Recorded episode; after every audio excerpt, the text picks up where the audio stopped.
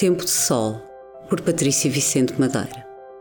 Aos nove anos, São João Bosco teve um sonho que o marcou para toda a sua vida. Maria e Jesus, nessa mesma noite, indicaram-lhe qual o caminho que deveria seguir e Joãozinho Bosco não hesitou.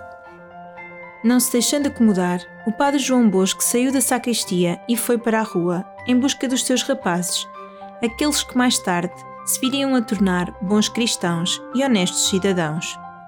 Contando com o apoio incondicional de Mãe Margarida, São João Bosco ajudou milhares de jovens que estavam abandonados à sua própria sorte. Nascia assim a congregação salesiana, alicerçada na vontade de um santo de transformar o mundo num lugar melhor, onde todos pudessem ter as mesmas oportunidades. Em ano de Jornada Mundial da Juventude, que saibamos também nós acolher todos os jovens que vão chegar ao nosso país e que, como Dom Bosco tão bem fazia, que eles possam sentir que são amados.